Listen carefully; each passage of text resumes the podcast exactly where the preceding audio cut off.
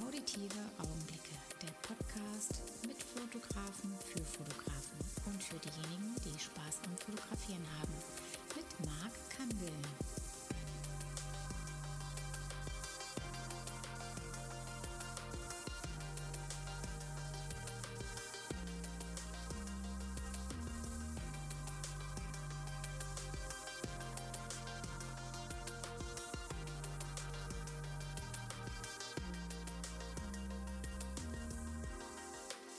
Heute herzlich willkommen bei der neuen Folge Auditive Augenblicke. Heute bin ich eine kleine Reise gefahren äh, nach Leonberg ähm, zum zweiten Mal. Ähm, letztes Mal vor knapp ähm, eineinhalb Jahren, knapp zwei Jahre war ich hier gewesen und hatte die Möglichkeit, den René Staud äh, kennenzulernen in der Leica Galerie in Frankfurt und hatte mich dann bei ihm äh, kurz, ja, soll ich sagen, vorgestellt und habe dann gefragt, ob ich dann mal als äh, Fotograf auch mal so ein Studio besuchen kann.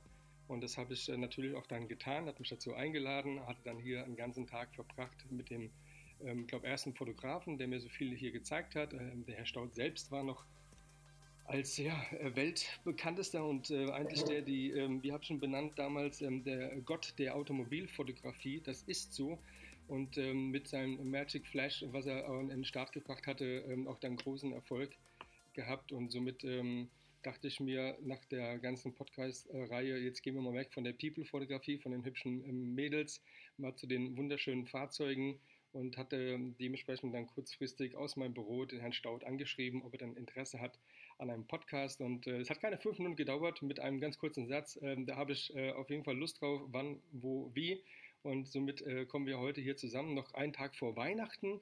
Das muss man sich erstmal vorstellen, dass jemand sich dann tatsächlich die Zeit nimmt für einen ja, Podcast-Freund, ähm, äh, der ähm, ja, einfach hier runterfährt und dann hier ähm, eine Stunde knapp Ihnen die Zeit äh, raubt, äh, kurz vor Weihnachten. Herr Staud, vielen Dank erstmal, gerne, dass ich gerne, hier gerne. sein darf und ähm, ich freue mich sehr darüber, so ein bisschen äh, den ähm, Menschen, den Fotografen, die bisher meinen Podcast gehört haben, mal eine andere ähm, Sache aufzuzeigen und wie man ähm, dazu kommt, dass man äh, so ein ja, Fotograf wird, ähm, der mal angefangen hat ähm, mit äh, ganz anderen Themen, um sich ein bisschen ein Geld zu verdienen, um dementsprechend ähm, dann in die Fotorichtung reinzukommen. Das, ähm, man sagt so schön, Herr Staud, er kann nicht stillstehen.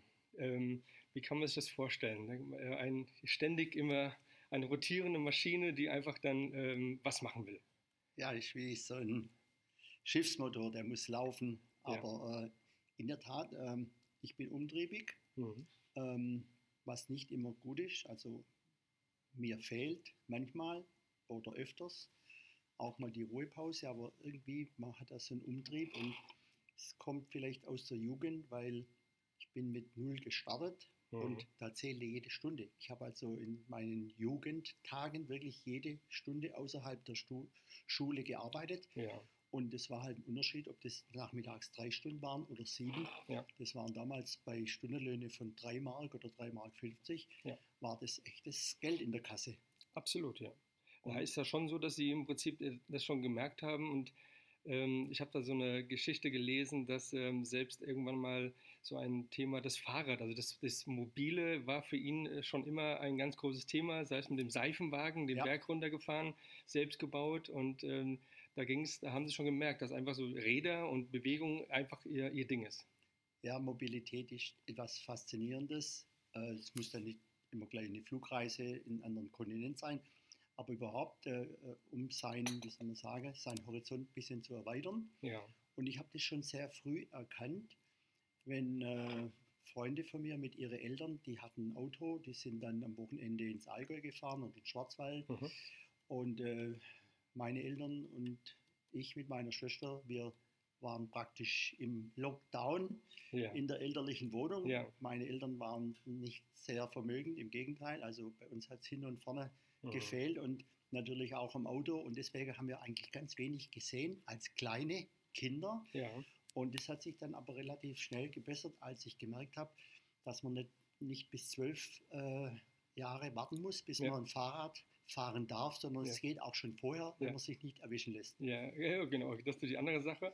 Und dann gab es da so ein äh, 10-Gang-Fahrrad, äh, das musste irgendwie daher, es konnte sich noch nicht, ja, äh, das Geld war halt nun mal nicht da, aber man hat dann ähm, sehr erfinderisch dann versucht, dann Geld zu verdienen, indem man halt Sachen dann irgendwie gebaut hat und man hat die dann abends dann äh, in Stuttgart äh, verkauft. Ja, also meine, mein großer Durchbruch war äh, nach den ersten Jahren im elterlichen Betrieb, also in der Werkstatt von meinem Vater. Also mhm. ich sage, er hat in einem Keller im Stuttgarter Westen einen Raum gemietet gehabt, einen Kellerraum, und da hat er seine Holzbildhauerarbeiten gemacht.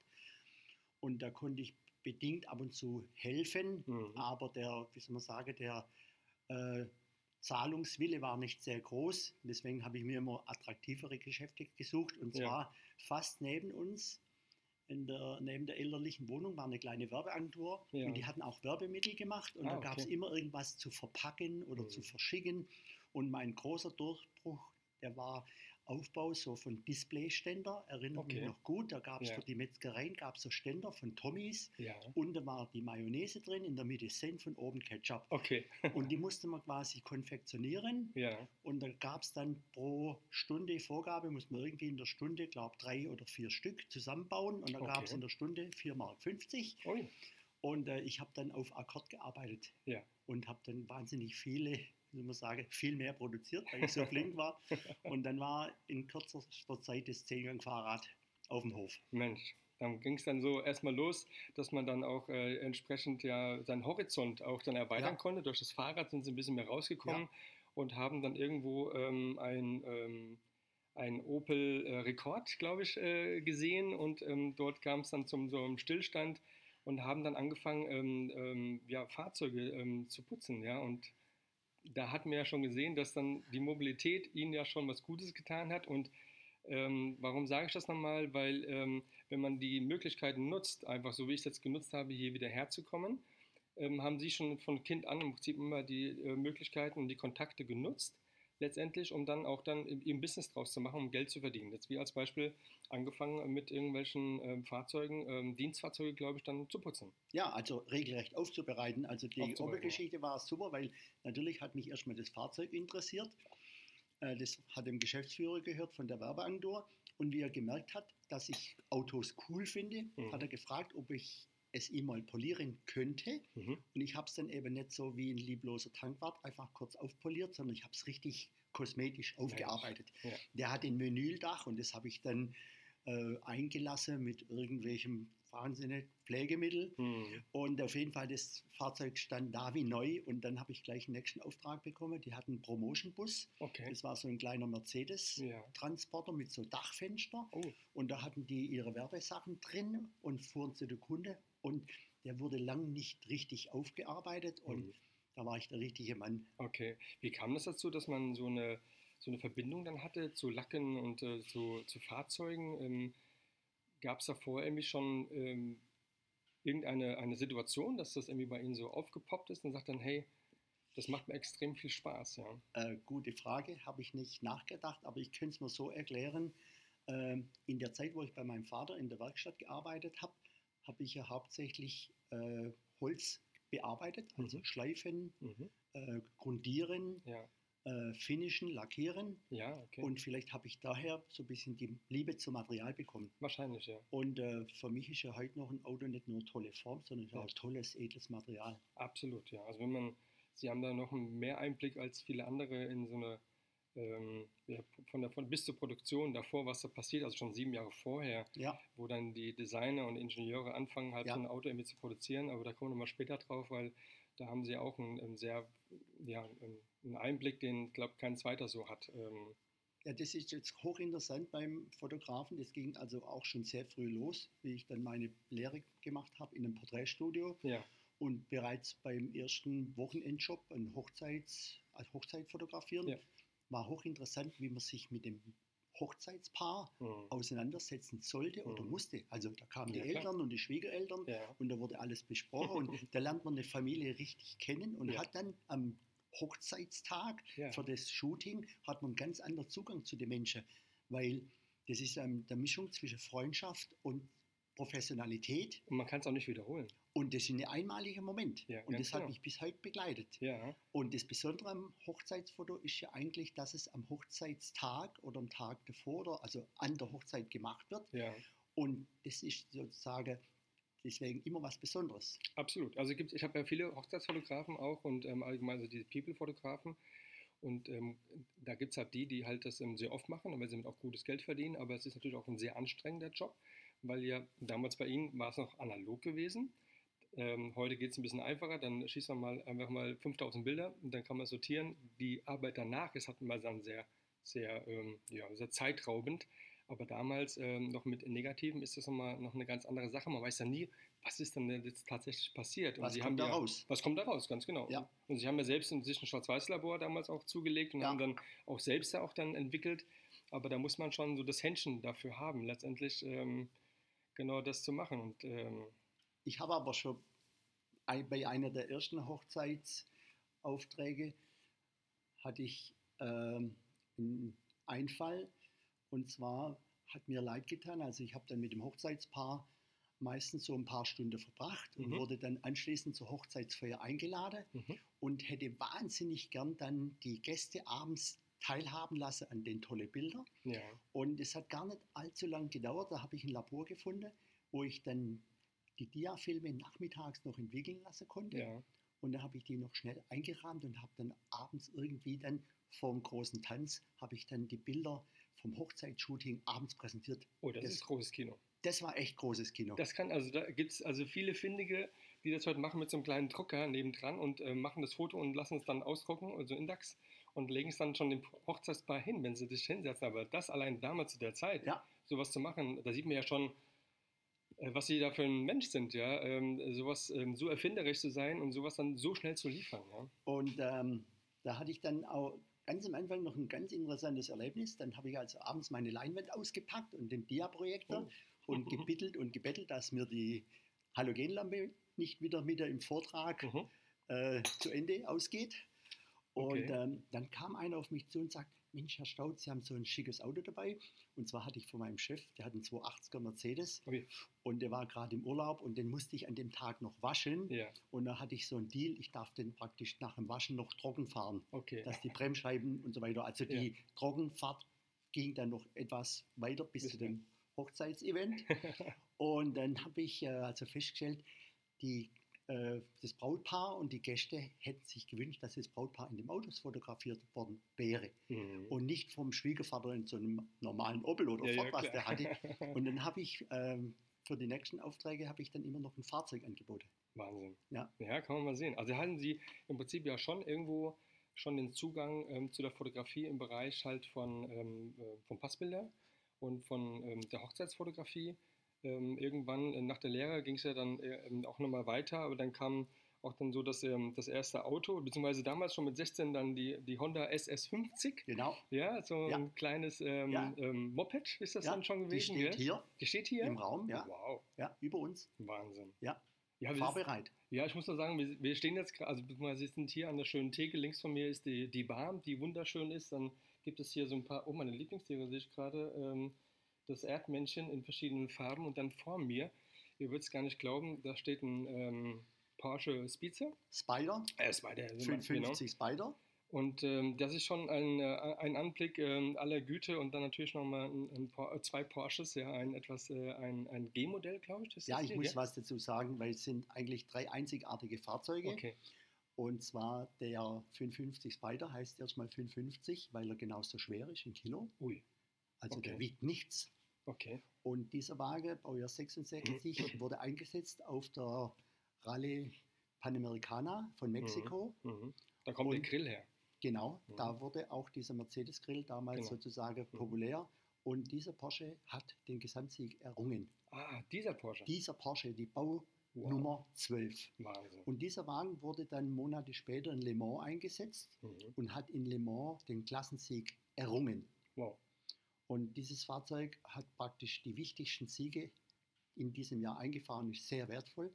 mhm. und gehört äh, in eine Sammlung nach Paris und der Sammler lässt gerade hier ein Buch produzieren. Ah, okay. Ja, ja das kenne ich, die Bücher. Letzter Buchgeber war ein Bentley da, der zweite Bentley von dem Besitzer, der das gleiche Buch nochmal haben wollte, was sie schon beim ersten Bentley gemacht haben. Und, und äh, ähm, das, ja, das war eine coole Geschichte. Äh, und hier jetzt steht noch ein G-Modell. Ja. Und zwar eines aus den letzten Baumonaten, also mhm. ganz spätes 89er G-Modell, ja. Fabrik neu. Ja. Und davor steht dann noch ein 991 Carrera 4.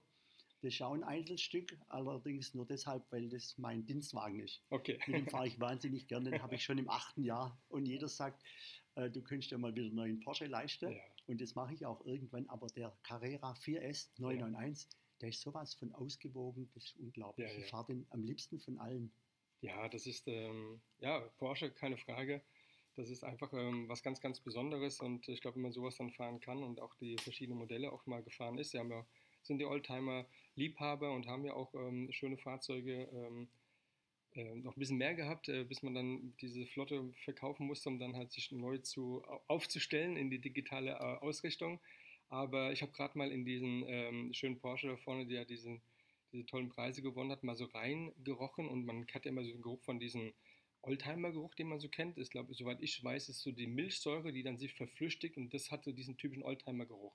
Ja, glaub, Dieser Kleber oder sowas. Der Kleber Art. ist es äh, dann auch äh, von, von Leder. Also ja. das sind teilweise minderwertig gegerbte ah, okay. Leder ja. in den Sitzen und die Polster und das führt alles zu, zu, zu einem gemeinsamen Geruch, ja. an den man sich dann bei Oldtimern sehr gern gewöhnt. Absolut gerne, typisch. Ja. und bei dem Porsche hier ist es so, der hat mich direkt daran erinnert, eher so an meinem damaligen Dasein als ähm, Panzerkommandant Leopard 2 wenn du da drin gesessen hast, ja, und dann bist du runter, hast dann unten dann äh, den, die Bodengruppe mal gereinigt von dem ganzen ähm, äh, Öl, so ja, der riecht der im Prinzip, ja, also mehr wie so ein Go-Kart, ne? War klar, bei 550 Kilo, logisch. Ja, und die viele Gummidichtung und so ist ja alles irgendwie ja. Äh, nicht mehr auf dem neuesten Stand. Ja. Also wunderschön. Ich bin sehr froh und sehr stolz, hier zu stehen und äh, das mir so anzugucken. Dann gab es dann die ähm, damals die Diskothekenbilder. Ja. Wie kam es denn dazu? Ja, das war ähm, eine ganz interessante Zeit und zwar ähm, ich habe immer sehr gern auch Menschen fotografiert. Mhm.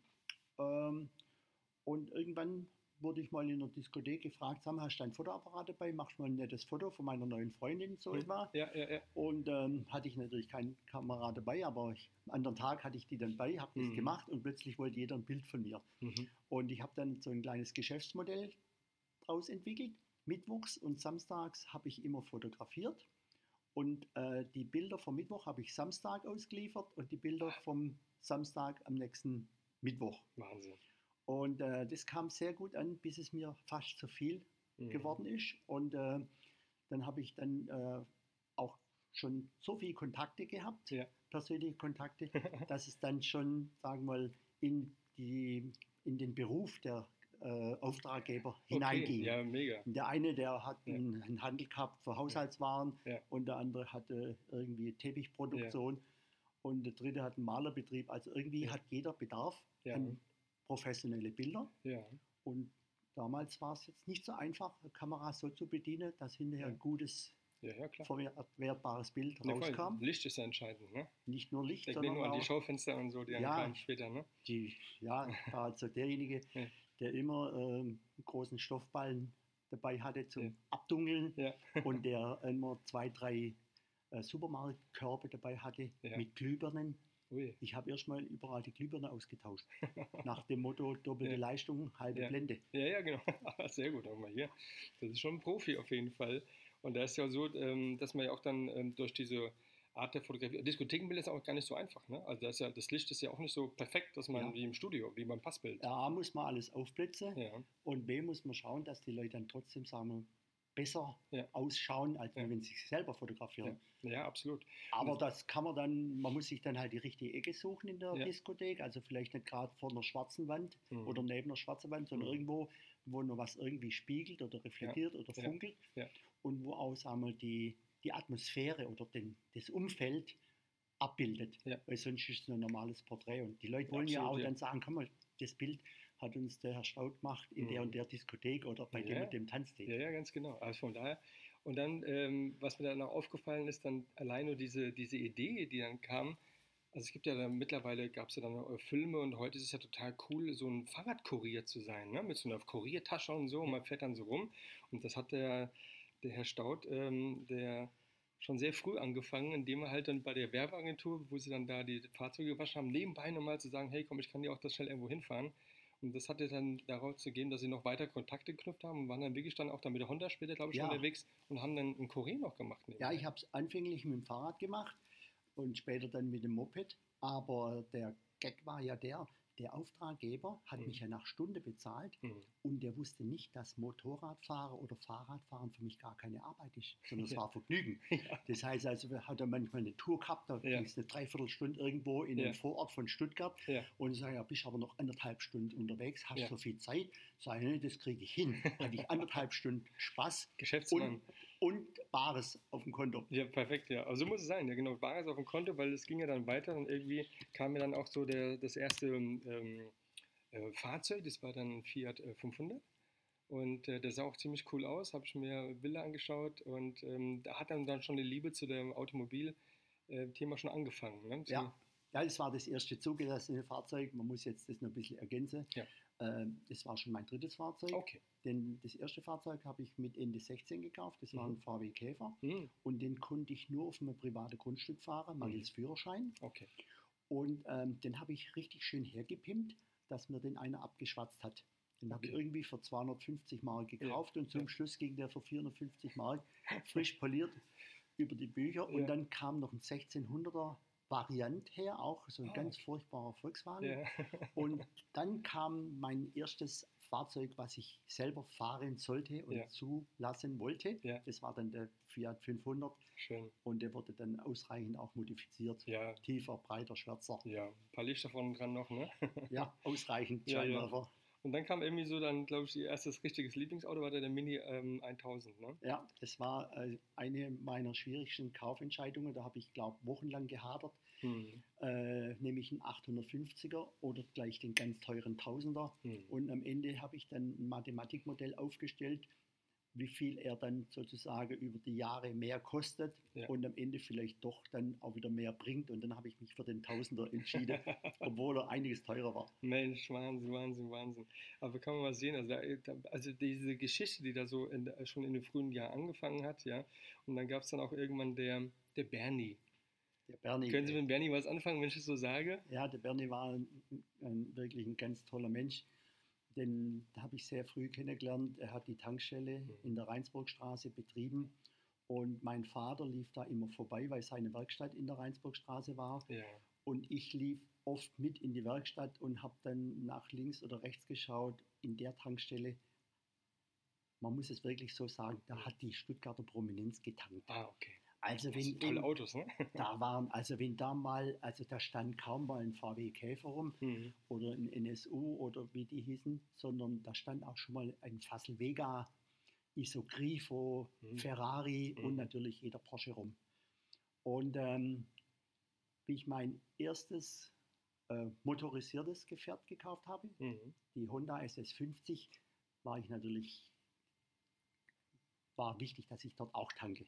Ja, klar. Und ich habe zweimal dort getankt und er hat ja. mich gefragt, was ich so mache, was wir ins mhm. Gespräch kommen. Er hat die Liebe zum Automobil, hat er sofort entdeckt okay. in mir und hat okay. mich gefragt, ob ich den einen oder anderen Nachmittag beim Autowaschen aushelfen kann. Weil er nicht beikommt, selbst das alles zu machen, ne? War ein bisschen stressig alles. Und dann habe ich äh, geholfen, die Fahrzeuge zu waschen und habe mir vielleicht ein bisschen mehr Mühe gegeben. Ja. Und die Kunden haben das sofort gemerkt. Mhm. Und ich habe Bomben Trinkgelder bekommen. Ja. Und da gab es ähm, eine ganz nette Anekdote. Zum Jahresende habe ich dann den goldenen Schwamm bekommen. Oh. Der war natürlich nur äh, äh, gelb und ja, war ja. wirklich nur ein Schwamm, ein ja, wertloser Schwamm, aber symbolisch. Symbolisch, ja. Ja, weil genau. ich gesagt also so viele neue Kunden, wie ich durch dich jetzt gewonnen mhm. habe. Und ich bin ihm auch dann lange Jahre treu geblieben. Ja, absolut. Das ähm, habe ich auch gelesen. Und irgendwann kam es aber dazu, dass, ähm, und das war so schön geschrieben, dass aber ähm, äh, eine andere Qualität darunter gelitten hat. Sie kam nicht mehr so in die Damenwelt dran, weil sie einfach immer nach äh, Benzin oder nach, äh, nach Automobil gerochen haben und haben, okay, ich muss hier mal einen Cut machen. und muss mir was anderes überlegen, äh, damit ich auch dann abends noch Spaß habe. Ja. ja, das hing damit zusammen, dass es irgendwann nicht mehr beim Autowaschen blieb, sondern da habe ich mal einen Ölwechsel gemacht oder mhm. mal eine Spurstange gewechselt. Ja. Und äh, für den engeren Freundeskreis war es damals üblich, dass man bei alle Fahrzeugen erstmal die Auspuffanlage demontiert, dann aufschneidet, oh. alle Schalldämpfer rausnimmt, so. mit Stahlwolle füllt und wieder zumacht. Ja. Das Auto war dreimal so laut und wahrscheinlich nur noch halb so schnell, mhm. aber es war eine Mordshow. Und äh, deshalb ging natürlich sehr, sagen wir mal, auf die Verschmutzung der Körperteile. ja, Fingernägel und Co. Ne? Das kommt dann nicht ganz so gut an, aber ja. allein schon damals, ja, also den, den Sound, den man heute gern mag bei AMG und Porsche, ähm, bei, ja, bei allen äh, schnellen Fahrzeugen, äh, wobei ja heute leider dann die Politik da langsam so einen Strich ähm, setzt ja, und ähm, tendiert in eine ganz andere Richtung, glaube ich, momentan, ja leider. Hybrid ja, und so. Ja. Man wird es wahrscheinlich heute auch nicht mehr machen, weil wir es einfach auch nicht machen Nein, darf. natürlich darf man nicht machen. Aber Klar. wir haben das Sachen nee. gemacht. Also ich denke an diesen Schalter, den man dann umstellt, ähm, Klappe auf, Klappe zu. Genau. Ja, ja, und dann irgendwann gab es dann den Alfa Romeo, den 1300 äh, GTJ oder wie der genannt wird. Ja, ähm, das war dann so das nächste Highlight im Prinzip. Ja. Und dann gab's dann, ähm, ging es in die Fotolehre beim Fotokraus in Stuttgart. Ja, also die Fotolehre habe ich erst beim Bergmeister gemacht, mhm. Fotobergmeister. Und wie ich da fertig war, habe ich dann gewechselt zu Fotokraus. Ja. Allerdings nicht für allzu lange Zeit, weil ich war gerade ein paar Wochen dort und habe festgestellt, dass man mich doch dort mehr im Vertrieb mhm. wie in einem Porträtstudio ja. unterbringen wollte. Ja. Und ähm, da musste ich natürlich meine vertriebliche Qualität auch beweisen und hat relativ am Anfang, ich würde mal sagen im zweiten, dritten Arbeitsmonat, mhm. habe ich einem Kunde ein Kameraset verkauft, was bis dato lange im Schaufenster lag mhm. und was vom Einzelauftrag, ich sage jetzt mal 10.000 Mark aufwärts damals. Also ja, schon Wahnsinn. Äh, der Wahnsinn war. Ja. Und, ähm, ja, das wird eine schöne Geschichte gleich werden. Dann dieser Fotoauftrag war ja nicht nur das Verkaufen, sondern auf einmal stand äh, der Herr Staud dann da und musste seine Sachen packen und sagen, auf geht's nach Fotoventura, weil ja. er nicht keine Zeit hatte, sich das äh, von einem Profi äh, erklären zu lassen, wie das Ganze funktioniert. Ja, das war total cool. Der Käufer war der Inhaber einer großen Immobilienentwicklungsfirma mhm. und äh, hat dann relativ schnell mit der Wahrheit herausgerückt, so nach dem Motto, sagt, ich habe eigentlich gar keine Zeit. Äh, jetzt habe ich schon die tollste Ausrüstung dieser ja. Welt. Ja. Äh, kannst du die dann auch bedienen? Mhm. Und dann bin ich kurzerhand mit einem Flughafen, ohne dass mir bewusst war, dass ich dann ein paar Minuten später in der Luft bin. Und, äh, mit einem Privatjet sogar. Mit ne? seinem Privatjet. Ja, ja, muss man mal vorstellen. Und äh, ich war ja sozusagen äh, fahneflüchtig in der Firma. Die haben sich ja die größte Sorge gemacht. Ja. Und äh, wir sind damals in Fuerteventura gelandet mhm. und da gab es ja noch kein Telefon. Und keine richtige Start- und Landebahn, ne? so richtig, und, wie man es heute kennt. Das war so ein kleiner Militärstützpunkt äh, äh, und da ja. sind sie noch mit irgendwelche Fässer und haben sie irgendwelche Teerballe angezogen, mhm. dass wir da abends noch äh, die Landebahn gefunden haben. Ja. Auf jeden Fall, äh, der äh, Betrieb äh, Fotokraus hat dann auf mich warten müssen. Ja. Und ich bin dann ganz kleinlaut, bin ich dann nach dem Wochenende leicht verbrannt im ja, Gesicht ja.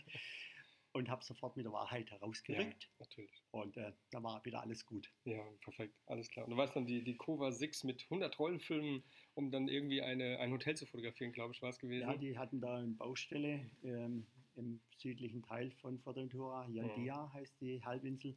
Kennt man ja. Und heute kennt man die und damals ja. war das noch total äh, unbekannt und ich habe also ja. fotografiert, was das Zeugs hielt. Also auch schon so Architektur? Architektur, Baustellenfotos, ja. die Dünen, okay. Sportarten, soweit man sie damals War schon das so, so, ein, so ein Buggy, der so über so eine ja. Düne geflogen ist? Ja, also das halt legendäre Buggy-Foto ja. wurde in dieser Zeit auch gemacht, nicht an dem ersten Wochenende, aber okay. auch dann mit der Kurva 6 okay. und auch mit dem 250 mm Objektiv auf die Ektachrom mhm. und alles mit Pi mal Daumen und einem ja. Gossenbelichtungsmesser oh. äh, geschätzt. Ja, und ähm, da gab es One-Shot. Entweder ja, wurde es was oder es wurde nichts. Ja. So wie Lucky Punch im Prinzip. Ne? Ja. Also, äh, wer klappt so, das klappt nicht. Ja. ja. Im Großen und Ganzen ähm, wurde aber dann äh, der, der Weg ein anderer, dann mehr zum Fotografen, zum PR-Manager. Ähm, das heißt also, dann äh, war das Foto-Kraus-Thema dann damit auch dann immer äh, abgegolden und dann ging es halt in eine andere Richtung, aber auch gar nicht so lange. Ja, das war ein ganz äh, beweg, bewegtes Jahr. Ja. Also erst muss ich dann mit dem Dr. Kraus äh, dann ein Arrangement treffen, wie ich schnell aus meinem Arbeitsvertrag rauskomme. Ja. Und dann in der Immobilienentwicklungsfirma äh, nicht nur als Fotograf, sondern Mhm. auch ein bisschen als PR-Mann Mhm. Fuß fassen sollte, wollte. Und ähm, wie ich dann gerade so richtig im Sommer angekommen bin, kam der Einberufungsbescheid zur Bundeswehr. Genau. Das heißt Ja. also, die Das waren damals auch schon 18 Monate oder, oder war das schon länger damals? Ich weiß gar nicht, aber weil die Wehrzeit ja, also früher, ich kenne es von früher, 18 Monate war so die Wehrzeit gewesen. Also Ich- wir hatten damals 15 Monate, da wird, 15 ist ist okay. gerade verkürzt worden. Ah, nee, okay. oder gerade noch, noch äh, nicht, also ich erinnere mich noch an 15 Monate, Ja, aber die wurden nicht in Monat gezählt oder in Wochen, sondern Tagen. ja, okay. Also wir hatten wirklich die Maßbänder Hm. aus Mamas Nähkiste und jeden Tag abgeschnitten, Ja. weil jeder Tag war ein verlorener Tag. Ja, ja. Da will ich ganz kurz mal so eingehen. Also ich war, ich war selbst vier Jahre bei der Bundeswehr als Ausbilder Leopard 2 und ähm, habe da auch natürlich auch einiges mitgenommen, aber man hat dann so gemerkt, wenn man dann da, da draußen war, man hat dann bei so einem Soldatenfest dann nochmal ein, zwei Jahre später dann immer die Leute besucht, die halt Berufssoldaten geworden sind. Da gab es auch keine Weiterentwicklung. Also man hat gemerkt, dass die einfach, die Witze waren gleich, ähm, die, die Themen waren gleich. Also da merkt man, dass die halt dann da, da drin sitzen und einfach so ihr Ding machen. Aber die Bundeswehr heute ist ja nicht mehr so, wie sie damals war. Für Sie damals, die Bundeswehr, war das doch schon, äh, schon ein hartes Pflaster. Das war jetzt kein ähm, so, ja, wie soll man sagen, so ein ähm, ja, Pfadfinder kann man jetzt dazu nicht sagen. War schon ein bisschen derber wahrscheinlich. Also das war eine richtige Arbeitstruppe, ganz streng geführt, Ja. also wie man sich Militär vorstellt. Ja. Und als ähm, frei, wie sagt man so, als, als Gefreiter Hm. oder erstmal als äh, Auszubildender ähm, wurde man dann sehr gestriezt. Ja. Und äh, ich habe das persönlich nur deshalb gut weggesteckt, weil ich habe genau in der Zeit ähm, einen Pilotenschein angefangen Mhm. und hatte ein unglaubliches theoretisches Lernpensum zu bewältigen Okay. und habe mich dann praktisch in jeder Minute von quasi von den Zimmerkollegen Hm. abgesondert. Ja. Ähm, ich, wurden mir natürlich, sag mal, Tausende von Kästen Bier erspart, die ich austrinken sollte Okay. und äh, manche Zimmerschlacht. Hm. Aber ich war natürlich auch nicht so der große Freund von alle, weil es Ja, hieß immer, der ist so ein bisschen Einzelgänger. Aber Mhm. ich habe die Zeit genutzt, Mhm. meine theoretische Prüfung für die Fliegerei und für Ja. den Flugfunk alles zu Ja. machen Okay. und habe noch meine Bootscheine gemacht nebenher. Ja, wunderbar. Und äh, so habe ich die Bundeswehrzeit eigentlich ganz geschickt. Genutzt Ja. im Prinzip für, für das Persönliche Ja. halt dann danach vor allen Dingen. Ja. Ja. Pilotenschein macht ja auch nicht so unbedingt. Ja, Die, und ähm, ja, okay, da hat man schon mal so einen ähm, wiederum wieder den, den, den Einfluss des Ganzen halt, ähm, wo die Reise hingeht. Also wieder das Bewegbare und Ja. ähm, ähm, ja ich hätte nicht im Zimmer abends sitzen können und fünf Stunden Skat spielen Ja. und den Bierkasten um die Wette leer trinken. Also Mhm. das hätte ich nicht fertig Ja. gebracht. Und da hat man im Prinzip nach der Bundeswehr dann auf einmal, dann kommt man zurück und man hat erstmal so wieder so Nullstart, ja, und muss sich irgendwie neu orientieren und dann äh, den Job gab es dann nicht und dann gab es ein bisschen wieder die Selbstständigkeit und man muss sich vorstellen, dass man tatsächlich damals dann vor Standesamt gegangen ist und hat dann versucht, irgendwie dort ähm, ja, Leute oder Kunden halt zu finden, ähm, um dort Bilder zu machen. Ne? Ja, ich habe also wirklich alles probiert. Und ähm, das funktionierte damals tatsächlich noch. Es gab keinen Datenschutz, also die sogenannte Heiratswilligen mussten Mhm. ihr Aufgebaut, Aufgebot abgeben. Mhm. Oder das wurde aus, ausgehängt, Ja. sechs Wochen lang. Ja. Und da konnte man abschreiben, wer wann heiratet. Mhm. Äh, sofern, Muss Auf- man auch wissen, sowas, ne? und da gab es also eine richtig schwarze Tafel. Und da hat man die Ja. Leute angeschrieben oder ich Mhm. habe die dann. Und da fuhr ich hin mit meinem, ja, meinem mobilen Untersatz Ja, und klar. habe die Leute angesprochen. Und nee, also Arbeit liegt förmlich auf der Straße. Man muss eben sich bücken. Ja, das ist so. Also im Prinzip ist es genau so. Also abwarten, bis jemand kommt oder bis der Kunde reinkommt, ist nicht. Also da muss man auch mal rausgehen und Ja. dann halt das in die Sekunden sich reinholen. Ja, Und da gab es dann irgendwann erstmal so ein kleines Studio, was sie sich dann äh, geleistet haben. Und äh, heute sind wir in dem, glaube dann dritten Studio, in dem, Ja. in dem größten, aber es hat erstmal mit dem kleinen angefangen, wie es so ist. Ja. Dann gab es in Bentlingen nochmal ein etwas größeres mit Ja. 500 Quadratmeter großes. Studio. Und da hieß es dann, warum muss es jetzt ein 500 Quadratmeter Studio sein? Aber das hat seine Gründe gehabt. ja die, ich, ähm, investiere heute immer noch herum um mhm. den Auftrag. Und äh, ganz am Anfang war das Studio wirklich winzig und ja. man hat sofort gemerkt, man kann kein anständiges, mhm. sag mal, Bild machen, ja. weder von einem schönen Produkt noch von einem schönen Paar. Oder mhm. ich habe dann also äh, nach größeren Räumen gesucht und das erste Studio war 18 Quadratmeter und das zweite war 80 Quadratmeter ja. und das dritte war 180 Quadratmeter okay. und irgendwann kam Wendlingen, ja. weil das war ein existierendes Möbelstudio mhm. Und ich sollte da nicht nur das Studio, sondern auch einen Auftragsbestand mit übernehmen. Okay. Allerdings wurde ich da sehr enttäuscht. Der Auftragsbestand, der war zwar äh, geplant, aber die Kunden, äh, es äh, war ein ganz schwieriges Jahr, die Kunden sprangen ab und ähm, ich hatte, sagen wir, Mühe, mhm. Mühe zu überleben. Ja, das glaube ich, ja. Dann und haben sie auch dann die, die äh, Möbel fotografiert im Prinzip und dann äh, gab es auch nicht die perfekten Hintergründe oder die, die Möglichkeiten, halt das dann so in Szene zu setzen. Ähm, aber da haben sie schon gemerkt, dass so aber dieses Stillleben, im Prinzip also wirklich das, ähm, das nicht, äh, ähm, die, also die Bibelfotografie, wo man ja was einfangen muss in der Bewegung und man kann ein bisschen ähm, äh, versuchen, was hinzubekommen, aber da haben sie die Zeit auch gehabt, dann das wirklich so schon zu beleuchten. Das heißt, also, sie haben schon sehr früh erkannt, dass Licht klar das Foto macht und Licht einsetzen ist halt das A und O in der Fotografie. Ja, wobei man sagen muss, also bei kaum einem, in kaum einem Segment braucht man so viel mhm. Requisiten wie in der Möbelfotografie. Ja. Ich hatte das damals völlig unterschätzt, aber jetzt okay. kam zum Beispiel eine Firma Ruf mhm. mit 35 verschiedenen Betten. Ui. Und dann erwarten die, man hat Parkettboote, man hat Teppichboote, mhm. man hat äh, sagen wir, Landhausrückwände, ja, man ja. hat Türen. Ja, und das war in dem Möbelstudio gar nicht vorhanden. Und dann musste ich das immer alles erstmal anschaffen, ausleihen oder aufbauen. Mhm. Und da wurden die Fotos unnötig teuer. Ich war gar nicht wettbewerbsfähig. Okay. Und dann habe ich mir lange überlegt, wo könnte die Reise hingehen mhm. und habe mich dann immer auf schwierigere, schwierigere Produkte gestürzt, okay. wo ich weniger Setup brauchte. Ja. Und ein ähm, ganz großer Knaller damals war ein Hersteller von Edelstahlmöbel, mhm. angefangen von irgendwelchen Schränke und äh, Lager, also Lagermöbel. Ja. Und der war natürlich toll begeistert von meiner Fähigkeit, wie ich die ausleuchten konnte. Ah, guck mal. Und der war gar nicht interessiert, dass da irgendwelche Requisiten drumherum stehen ja. und so weiter.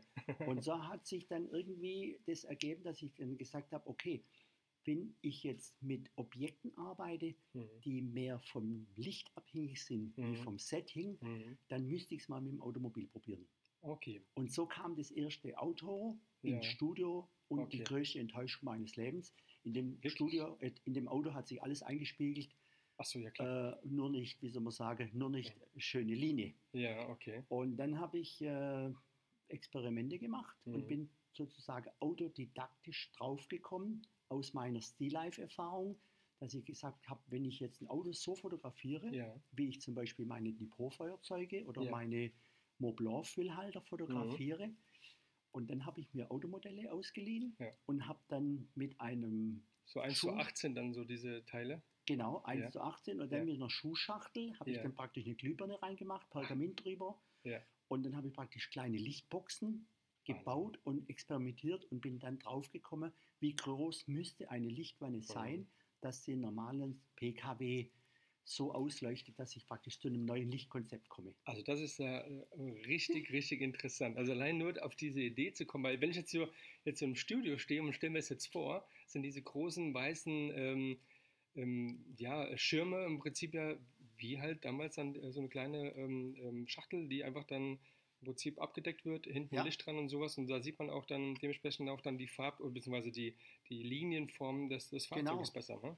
Ja, also es ist ein physikalisches Grundgesetz und ja. äh, das ging dann so weit, dass ich die erste Lichtwanne gebaut hatte und ja. die war fleckig, äh, weil die nicht 100% gleichmäßig ausgeleuchtet war. Okay. Und äh, dann wollte ich diese Lichtflecken quasi rausrechnen mhm. und dann hat ähm, mir einer mal so eine Formel zugerufen, so nach dem Motto Einfallswinkel gleich Ausfallswinkel. Ja. Und da habe ich gedacht, oh stopp, das kenne ich doch von meiner ja. Billard. Ich wollte gerade sagen, ich habe genau den, den, Gedanken gerade gehabt. Und dann habe ich tagelang, äh, während dem Billardspiel mit Ja. meinen Freunden, Ja. habe ich damals sehr gern gemacht, Mhm. habe ich dann ein bisschen die sozusagen Einfallswinkel, Ausfallswinkel studiert Mhm. und habe dann die in der Lichtwanne rechnerisch übernommen. Ach, Wahnsinn. Und dann habe ich die Lichtwanne dann ein drittes Mal umgebaut und da hat es funktioniert. Wahnsinn. Und vom Prinzip ist sie heute noch so im Einsatz. Ja. Nur die Lichtquellen haben sich natürlich über die Jahre Ja, verbessert. klar. Ich muss noch ganz eins sagen, also, die, also eine sehr große Enttäuschung war, wie mal ein ganz toller Ferrari 328 äh, unter der Lichtwanne stand und dann löste sich eine Einstellleuchte. Ui. Das waren damals Lampenköpfe, die waren Mhm. von oben eingesetzt Ja.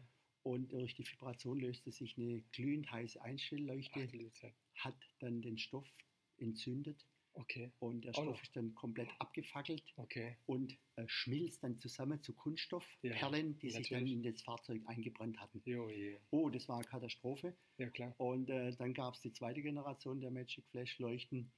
Die waren dann mit fest verbauten Mhm. Leuchten. Später kamen dann Stabröhren dazu. Ja. Und heute ist alles super gekühlt und halogen Ja, bzw. LED. Und also, Viel leichter, aber klar, so Sachen passieren, dass du mal irgendwas von oben, ähm, Ja. weil wir haben ja auch äh, hohe Decken und da muss ja auch ein bisschen ähm, Abstand halten, Ja. damit auch das Licht richtig anfällt. ja, Aber auf die äh, Idee, das umzusetzen, ähm, das dann so zu bauen, ich meine, das ist ja so eine Sache, ähm, da kommen ja ganz viele Ideen so zusammen. Da habe ich mich so gefragt, wann, wann kommt denn die Idee bei Ihnen in, den Kopf? Ist es dann, wachen Sie nachts auf und dann auf einmal, ja, da kommt die Idee oder, oder wie tickt dann so ähm, der René Staud? ja, das, ähm, Weil es geht noch mit vielen, vielen anderen Themen, geht es ja dann weiter mit Ja, Ideen, ne? ich glaube, ähm, äh, man redet vom sogenannten Geistesblitz. Mhm. Ja, in der Tat Mhm. äh, schreibe ich die Entwicklung von Magic Flash einem Geistesblitz Ja. zu. Ah, okay. Aber der kam nicht von äh, ungefähr, sondern ich war wirklich sehr im, im Entscheidungsdruck. Und zwar 1982 war wirklich ein ganz schlechtes Jahr in meinem Wendlinger Studio. Ja, Und ähm, mir wäre fast das Geld ausgegangen, Wahnsinn. weil die Aufträge sind nicht in dem Maße eingegangen. Mhm. Und ähm, vielleicht unter dem Druck, irgendwas machen zu müssen, Ja. wo ich auch quasi eine Art Alleinstellungsmerkmal bekomme, Mhm. fiel mir das ein. Also vielleicht mit Gottes Hilfe sogar. Ja, Auf jeden Fall, ähm, ich ging immer mit offenen Augen durch die Welt, habe viel aufgenommen, Mhm. aber ich glaube, nachts wird es verarbeitet und Mhm. führt dann zu einer Idee, Ja. wo man selber vielleicht dann gar nichts dazu kann. Und Ja. jetzt sind wir wieder beim Thema Mobilität. Ich glaube, und da kommen wir zugute, dass ich immer aufmerksam durch die Welt gehe Ja. und alles aufnehme, weil ich sage, irgendwann kann ich aus dem Summe der Erfahrungen wieder etwas Neues machen. ist so. Aber das ist aber das ja auch das, äh, der Fluch und Segen des Fotografen. Ne? Also wer äh, gern fotografiert und äh, mein Spektrum ist sehr breit. Also bei mir gibt es, äh, ich fotografiere Autos, ähm, Architektur, ähm, People, ist ganz egal. Aber ich gehe aber trotzdem jederzeit 24 Stunden ähm, ähm, durch meine Umwelt und sehe tausend Sachen, die, dann, Ja. die mir gefallen. Ja. Ähm, ich habe noch eine Sache, wenn ich gerade jetzt, wo es so kalt ist und ähm, ich gucke dann so ein bisschen so in Richtung Höchst von, von, von mir aus, so über diese Dächer von da hinten, wo die Häuser, wo dann diese Rauchschwarten hochkommen, so wie früher, wenn man sich vorstellt, Manchester oder England früher, wenn dann Von so der Raffinerie oder ganz genau.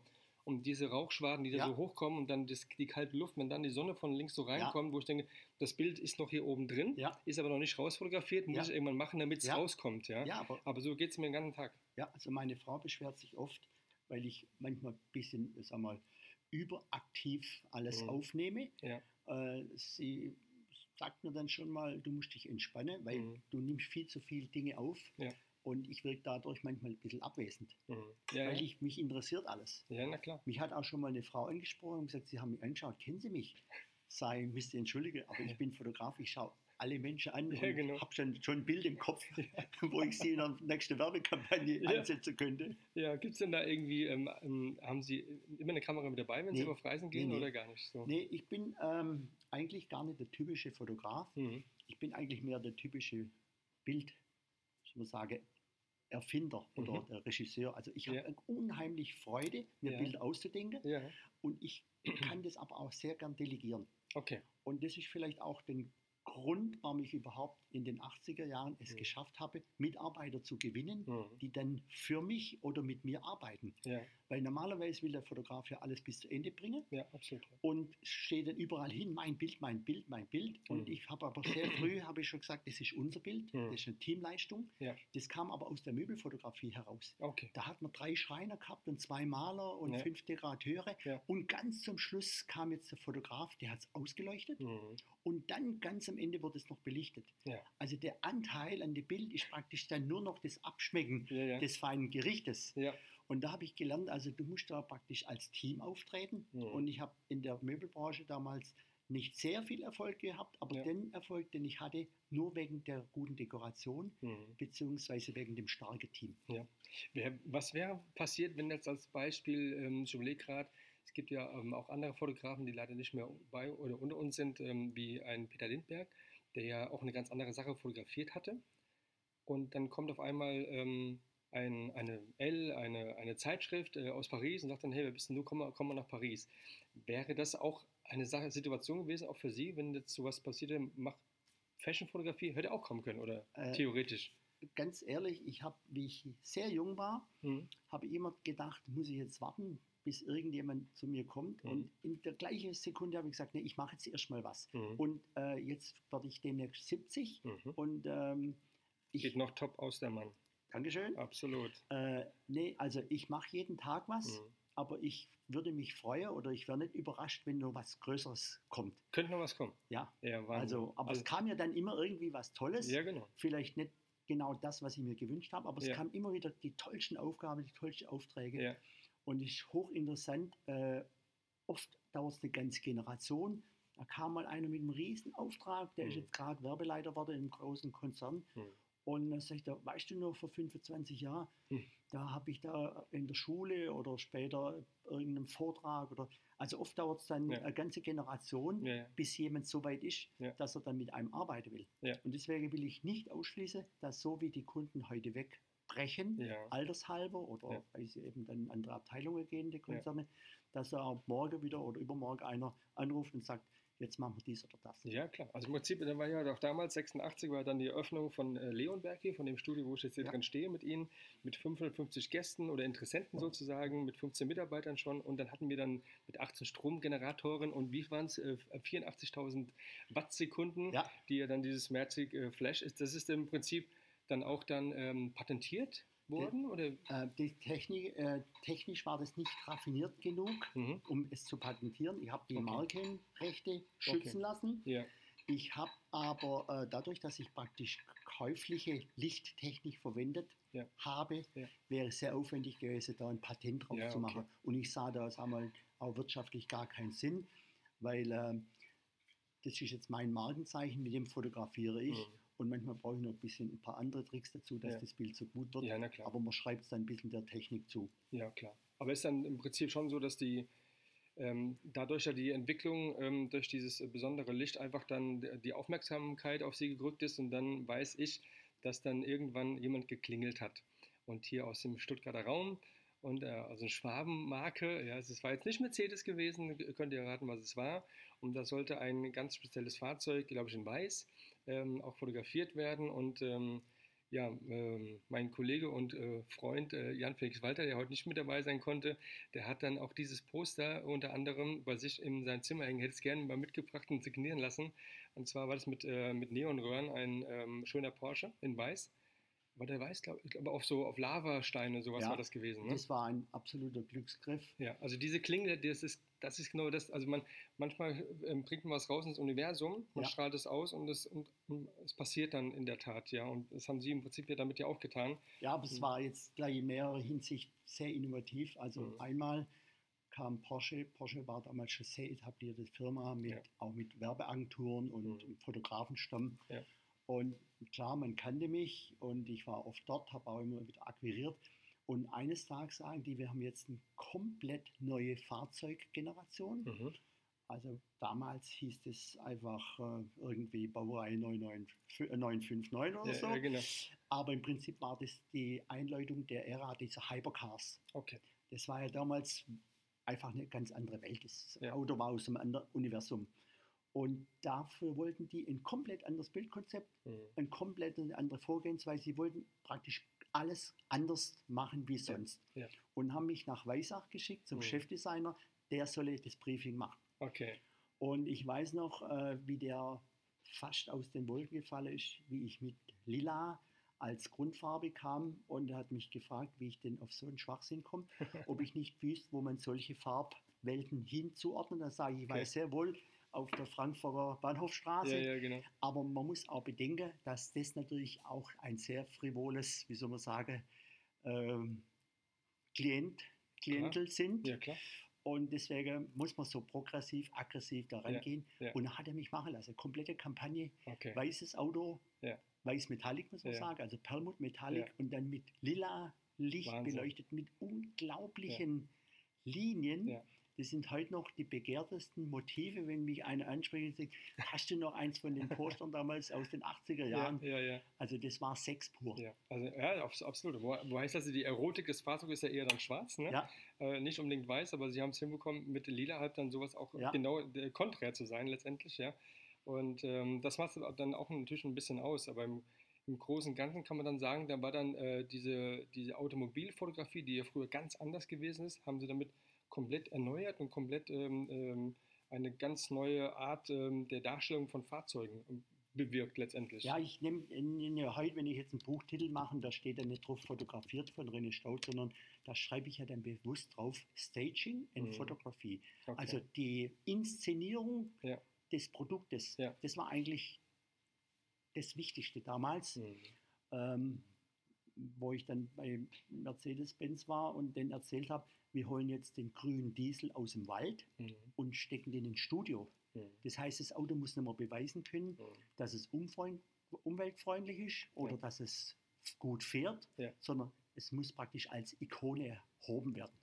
Genau. Und da waren die so begeistert und sie gesagt, Menschenskind, klar, also dass das Auto fährt und Ja. dass das, was weiß ich, alles Ja. kann und so weiter, Ja. das kann man vielleicht voraussetzen, also müssen wir das so positionieren wie ein, wie ein Juwel. Ja, ja, So genau. wie De Beers, die nehmen nur ein Brillant Ja. und der wird ganz toll fotografiert und da braucht man gar nichts dazu schreiben. Ja, ist so, auf jeden Fall. Ja, ich habe, ähm, denke mal, dass dann genau diese, diese Fotografieart, äh, dieses Studio ähm, sich ja bis heute dann so weitergezogen hat. Also die, man gibt ja viele, viele Bücher äh, von ihnen, äh, wo man ähm, einen Einblick hat in ihre Fotografie und äh, ich habe damals von ihnen ja eins mitbekommen gehabt und es war ähm, ja, also Anfänge für mich, Automobilfotografie ist seit klein an auch schon immer mit dabei gewesen, über meinen Bruder, der schon frühzeitig, äh, wo noch kein Führerschein hatte, schon ein Chevy bei uns in der Garage stand und sowas. Ja, also ich habe ihn da auch mit groß geworden. Und ähm, jetzt kann man sagen, jetzt machen wir mal so, einen- so einen Sprung, weil auch die Zeit so ein bisschen rennt, wie ich, ich gerade sehe. Wie schnell geht es so, also un, unfassbar, wie so die Zeit rennen kann. Eben gerade auf der Autobahn war das irgendwie so, oh, wie lange dauert es noch? Ja? Jetzt haben wir schon knapp eine Stunde hier schon voll. Aber ähm, das hat sich so weitergeführt. Ähm, jetzt habe ich so mittlerweile, ich bin selbst ja bei, bei Mercedes-Benz, nicht direkt, aber indirekt halt letztendlich. Und ich äh, gucke mir immer auch natürlich die Werbung so an. Und die hat es ja eigentlich gerade bei der neuen Linie von diesen äh, New Generation Cars äh, von Mercedes-Benz ja komplett ja verändert. Äh, VW macht das äh, genauso, dass man wieder rausgeht und ganz andere Personen auf einmal in Fahrzeugen sieht, die äh, Sachen machen, die macht man nicht im Auto normalerweise. Ja. Aber das ist eine ganz neue Art ähm, der Werbefotografie, um einfach dann auch die, die, das jüngere Publikum ranzuholen. Was halten Sie davon? Ja, ich bin da jetzt nicht so der große Freund, weil Mhm. bei mir geht es nach wie vor ums Produkt Mhm. und wo ich meinen Einfluss ausüben kann, mache ich das auch. Mhm. In der Tat äh, ist das, sag mal, das moderne Marketing Ja. rein zielgruppenorientiert. Ja. Und äh, für die Das Auto ist von- auch immer im Hintergrund, ne? Also Ja, es ist das- nie irgendwie präsent. Es ist immer so, irgendwo steht da irgendwo rum. ja, das Auto, sagen wir mal, ist da, Ja, aber steht nicht so im Mittelpunkt, wie ich das lebenslang gemacht habe. ja, ja. Und das ist vielleicht auch der Grund, warum ich das jetzt, sagen wir mal, mit bisschen mehr Abstand anschauen möchte. Mhm. weil äh, ich habe so viel Freude bei meinen Büchern Ja. und natürlich auch mit äh, äh, Sammlern, Ja. die einzigartige Fahrzeuge hierher bringen. Ja. Also So wenn- wie dieses da vorne. ja, das ist einzigartig und es Ja. ist immer, sagen wir, unfassbaren Wert angeschafft worden. Und. Das kann man sich gar nicht vorstellen. Ja. und äh, ich habe, also gestern hatte ich auch einen Kunde da, der kam mit dem Fahrzeug, das hat heute etwa den 20-fachen Wert in Euro, wie Wow. es damals neu in D-Mark gekostet hat. Wow. Und der hat etwa doppelt so viel bezahlt der für Shooting seines Fahrzeugs, Hm. wie damals Porsche 1974 für die Einführung Wahnsinn. seines Modells Ja. in die Hand nehmen wollte. Ja. Also die Wertschätzung für die Ja. Fotografie ist da, aber es sind heute ganz viele andere Kunden und der klassische Kunde, der Mercedes oder der AMG oder der Porsche oder. BMW, ähm, die sind natürlich sehr zielgruppengetrieben. Und überlegen sich selber ganz genau oder lassen überlegen oder Mhm. lassen studieren, mit welchen Bildern sie an wen herankommen. Klar. Und ähm, die klassische Fotografie, so wie ich sie liebe und gern heute noch betreibe, die wird als äh, nostalgisch oder als Mhm. Handwerk empfunden. Mhm. Und die jungen Leute schätzen die Bilder Ja. neben den modernen Werbebildern, Ja. aber die können sich nicht vorstellen, dass eine neue S-Klasse im Stile von René Staud Ja. klassisch präsentiert wird. Ja. Es geht jetzt nicht mehr um das Fahrzeug, sondern es geht um die Welt, Ja. in der das Fahrzeug zu Hause sein soll. Ja, man muss auch sagen, wir hatten also, ähm, die neue S-Klasse, die ja jetzt ähm, schon zu kaufen gibt und ähm, die man ähm, ja auf einmal auf dem Hof stehen hat. Und wenn man das mal zurückdenkt, das hätte vor 15, vor 20 Jahren, wäre das niemals gegangen, dass man keine richtige Markteinführung, Präsentation, Bilder dementsprechend, ähm, das ist unvorstellbar. Und heute kommt so ein, ähm, ein Produkt auf den Markt, was Schleichend. schleichend. Ja. ja und das hat Ja. so viele Innovationen, Ja. ähm, was da so passiert, ist schon ähm, eine ganz komische Strategie. Auch wie eine C-Klasse auf einmal ähm, die ausläuft und es kommt eine neue Ja. und die kann erst im März wieder bestellt werden. Ja. Wir haben jetzt im Oktober war das gewesen. Ja. Also eine relativ lange Zeit, wo wir. Ich als Verkäufer, kein Ja. Auto verkaufen kann. Oder ich als Käufer. Ich wollte Genau. einen, einen C-Klasse Hybrid Mhm. kaufen, letzten Ja. Monat. Ja. Und da hieß es, wir haben noch Lagerwagen. Aber, aber, aber, genau. man hat mich aufgeklärt, Mhm. was der nächste besser kann, wie der alte schon gut Kleine, konnte. kleine S-Klasse halt, ne? Und ähm, Und der Hybrid kommt noch viel später. ja, Der kommt erst am Ende nächsten Ja. Jahres. Ja, das ist nicht, äh, ist nicht so fein. Also, aber das, die, ähm, da muss man ganz normal sagen, dass die Daimler G äh, im Prinzip diese Stärke hat, aber dann äh, so, so einen Weg zu gehen, ist natürlich auch schon okay. Muss man, äh, kann man nicht verstehen, aber muss man ja wohl dann verstehen. Aber man sieht dann doch, dass aber dann ähm, diese, diese Ausrichtung eine ganz andere ist, auch in der digitalen Fotografie letztendlich. Ja? Also das wird ja heute, sind sie ja auch in der Lage, sie machen, glaube ich, auch äh, Spiele ähm, äh, von der Grafikdesign her. Sie ähm, produzieren auch dann für die Konfigurator-Themen, wo man dann relativ einfach dann auch dann äh, wechseln kann zwischen den verschiedenen, was wir heute, also wir im Verkauf heute brauchen, also dem Kunden, äh, sei es digital, das Auto so mit der Felge, mit dem Lack und sowas irgendwie zu präsentieren. Aber das war auch eine Umstellung, wo dann wahrscheinlich der Patrick und der Pascal, die zwei Söhne, dann hier im Prinzip ja ähm, die, die Erneuerung der digitalen Technik auch dann hier im Prinzip jetzt mitführen und ähm, sie da unterstützen. ja, oder umgekehrt.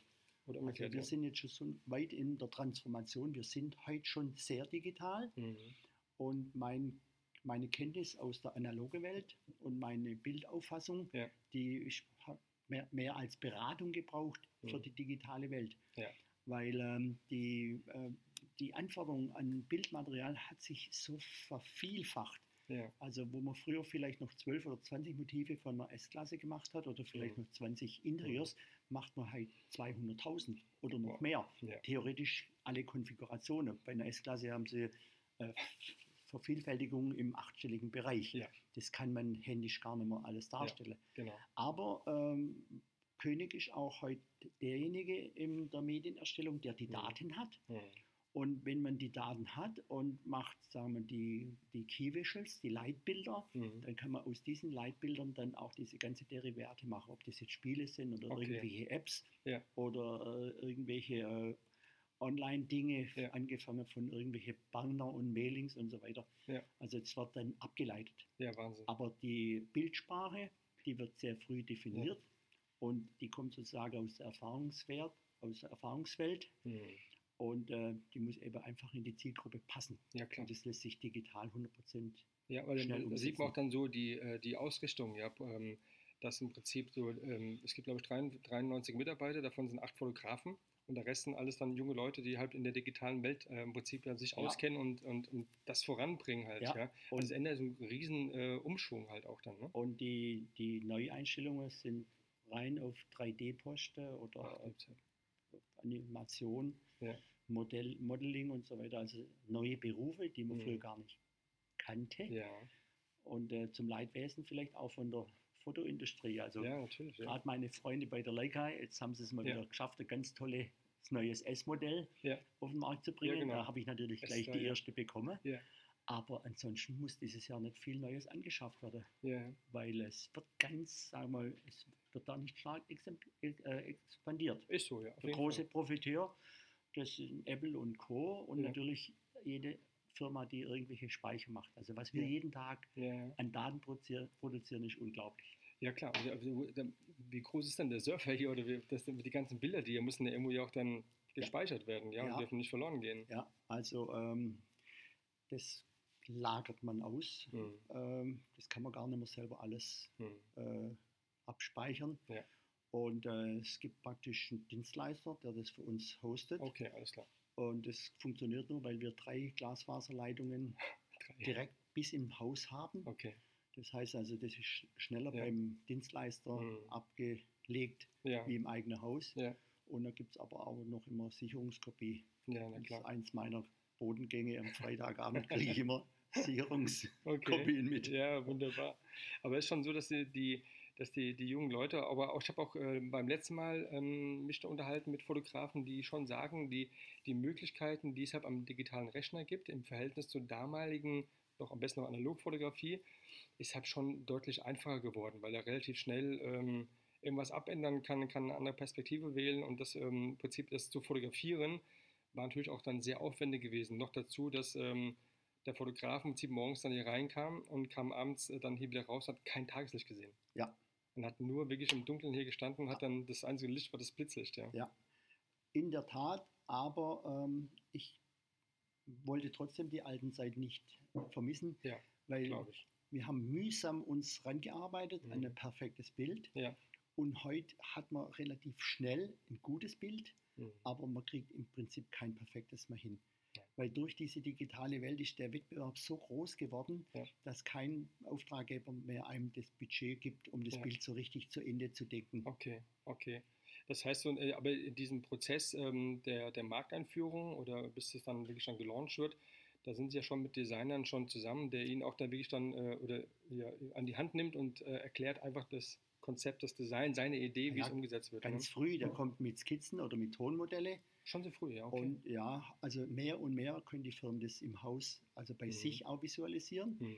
Aber nach wie vor kommen dann äh, Leute und wollen das mit dem Fotografen erarbeiten Ja. und wollen sich auch abstimmen, ob Ja. die Linie, Ja. die er sozusagen im Kopf Ja. hat oder in seinem Pinselstrich, ob Ja. die sich auch fotografisch herausarbeiten lässt. Okay, Nicht, dass das Auto nachher, sagen wir mal, anders oder weniger attraktiv ausschaut, ja, wie es ausschauen Ja, sollte. ja, weiß ich, durch verschiedene Brennweiten kann ein Fahrzeug einmal ganz anders ausschauen Ja. und ähm, das sind schon Gegebenheiten, die ähm, ganz anders sind als in der People-Fotografie. Ja. Da haben wir die, die lieben 1,4 Blende, 1,8 Ja. und äh, sowas, ja, und dann halt das Auge und der Rest unscharf und sowas, also Das- Tiefenunschärfe. Das kann man simulieren, aber es ist wahnsinnig aufwendig. ja, Ich habe absolut. letztens einen Fall gehabt, da hat ein, ein, ein Designer hat ein Rendering mir gebracht und sagte, diese Perspektive wird niemals ein Mensch sehen. Man Mhm. muss sich das so vorstellen, ähm, wenn ich jetzt zum Beispiel aus der Großformatfotografie komme Mhm.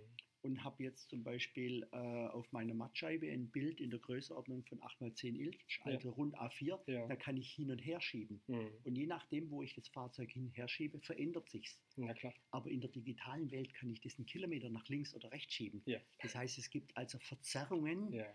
Die das menschliche Auge gar nicht nachvollziehen könnte. ja, okay. Und die Designer zerren natürlich ihre Perspektive so hin, bis ihnen Mhm. das Auto gefällt. Mhm. Aber das ist weit weg von der Natürlichkeit und das Ja. muss der Fotograf ihm dann erklären Ja, ja. oder umständlich sogar beweisen. Wahnsinn.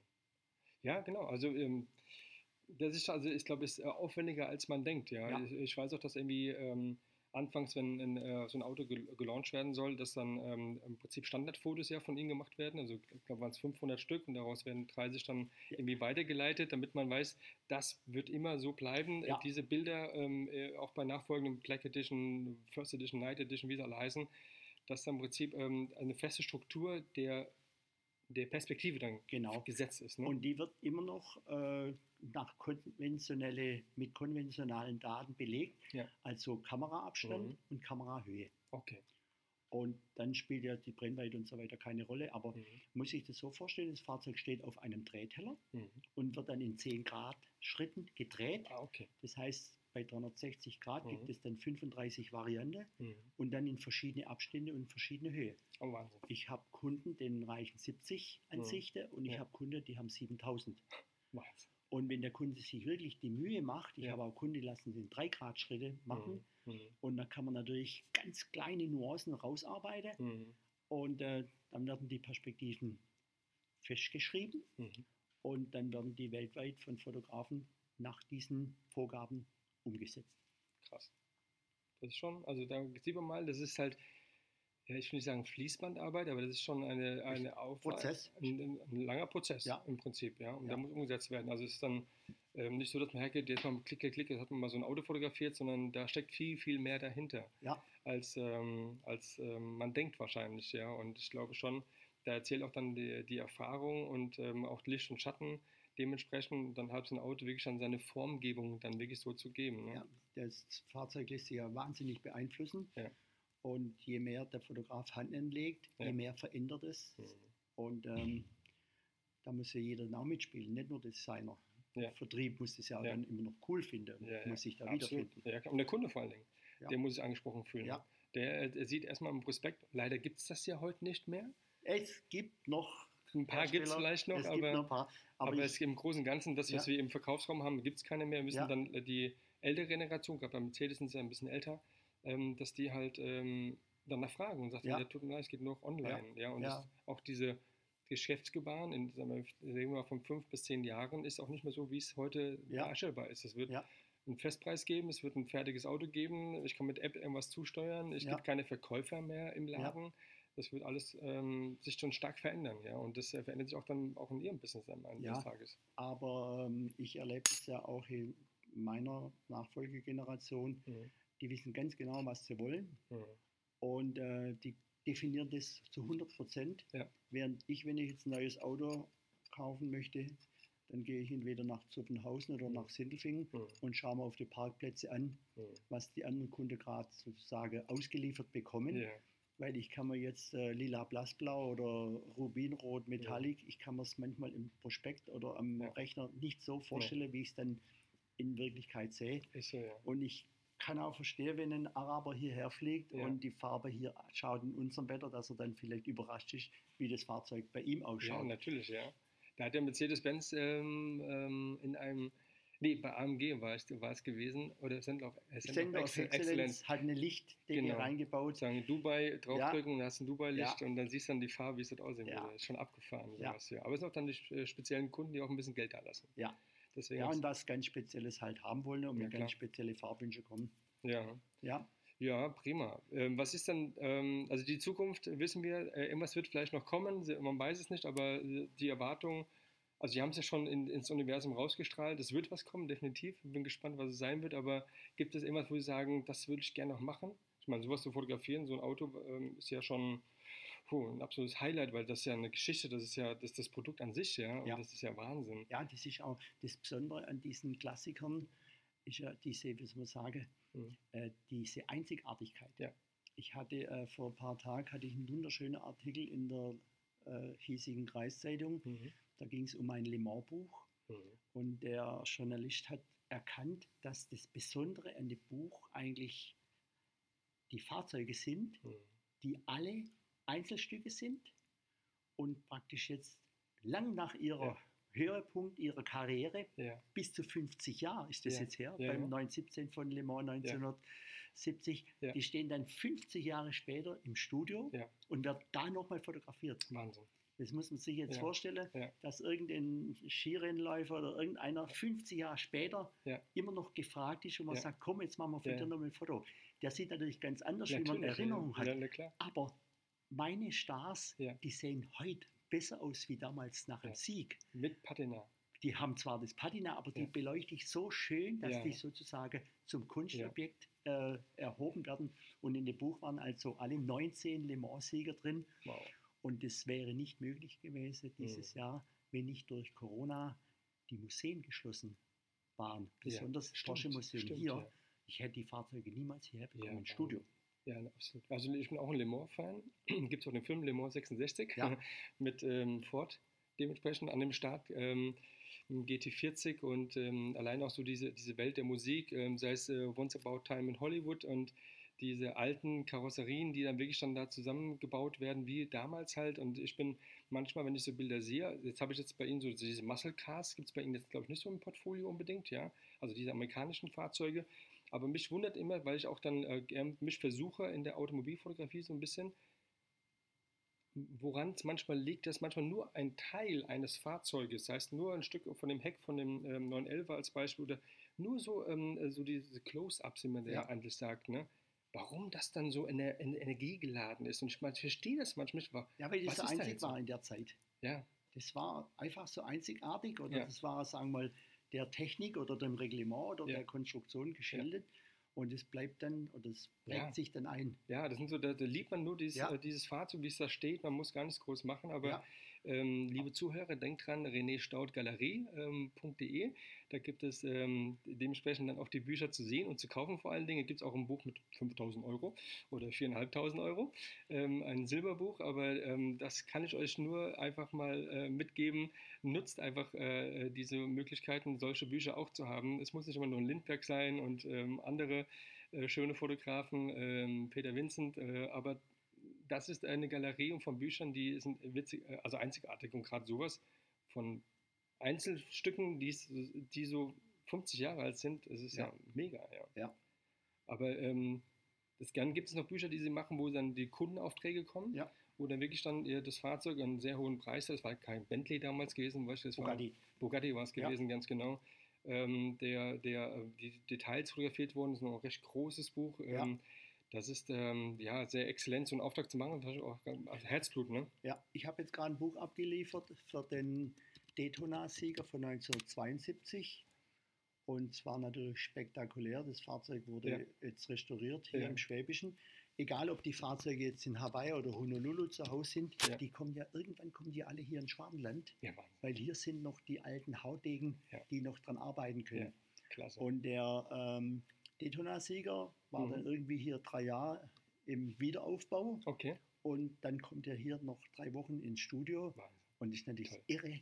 Ja. Der kommt zu mir. Ja, der kommt, ja, genau, der kommt zu Ihnen und ähm, ich glaube, Sie können auch sagen, dann, ja, wenn du zu mir kommst, dann kostet es auch dem, der Preis. Und den zahlt er auch dann dementsprechend, ne? Ja, man muss da schon ein bisschen Zugeständnisse machen. Man Ja, kann also nicht jede Stunde aufschreiben, aber Nee. irgendwie wird man sich immer einig. Ja. Aber ich wollte, dass die Autos sprechen könnten, Ja. ob die sich auch so cool finden.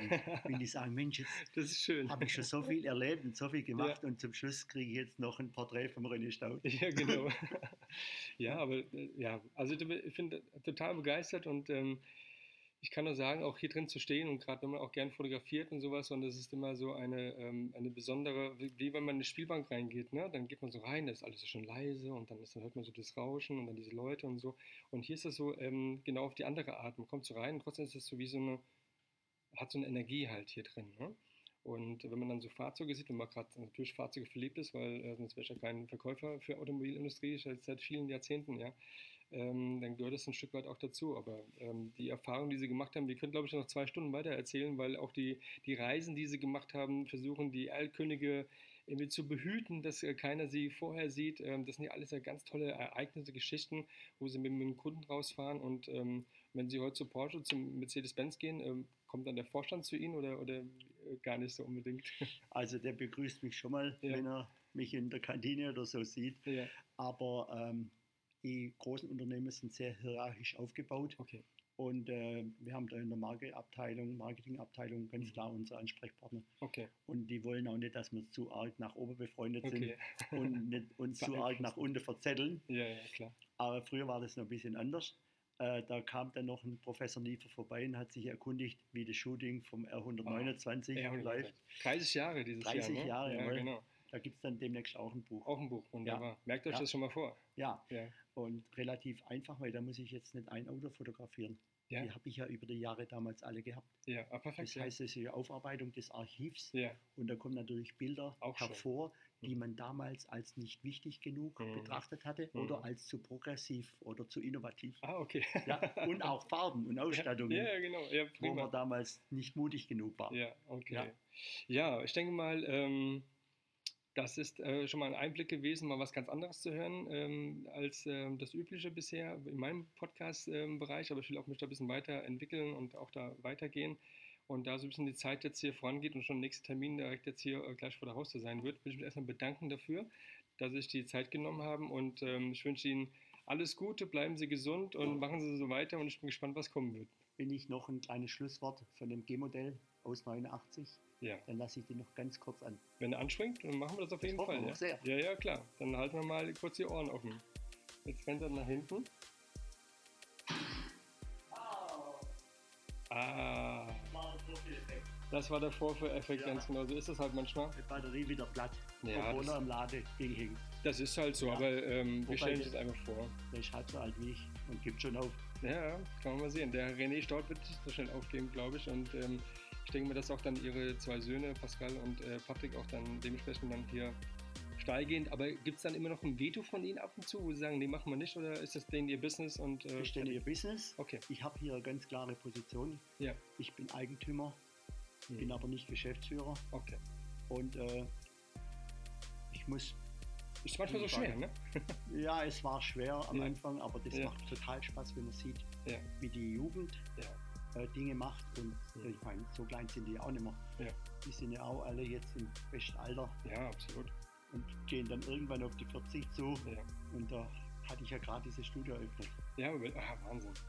Also wie die, wie die Zeit da so rennt. Ja, aber ich wünsche aber hier im Prinzip, dass das alles so weitergeht und dass äh, die Innovation auch dann vorangeht und ähm, dass einfach so dieses auch dieses zurück zu der analogen Fotografie, sei es alte Schallplatten, wenn gerne wird, die analoge Fotografie nimmt wieder Einklang und auch die Oldtimer.